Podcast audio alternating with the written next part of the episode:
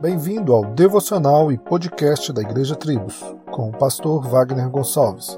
Visite o nosso site www.igrejatribos.com.br.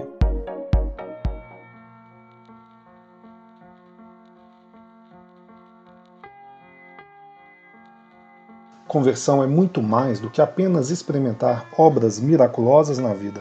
Conversão, como bem diz o significado da palavra, é retornar mudar de lado ou direção. A missão de Saulo indo até Damasco era acabar com um grupo que, para ele, estava traindo a verdadeira fé e religião. Mas como Deus faz nova todas as coisas, não muda o formato da missão, mas o significado. Agora ele diz: Eu preciso acabar com aqueles que falsificam o evangelho. Paulo é confrontado, mas também é designado à nova missão.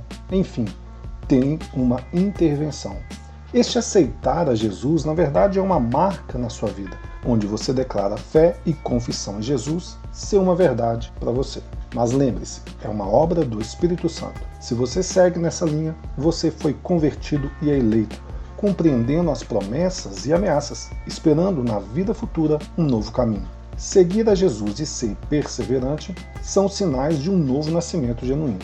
Primeiro você é regenerado, em seguida justificado e em terceiro santificado. Mas é contínuo, algo que vai se estender por todas as áreas, afastando as sombras.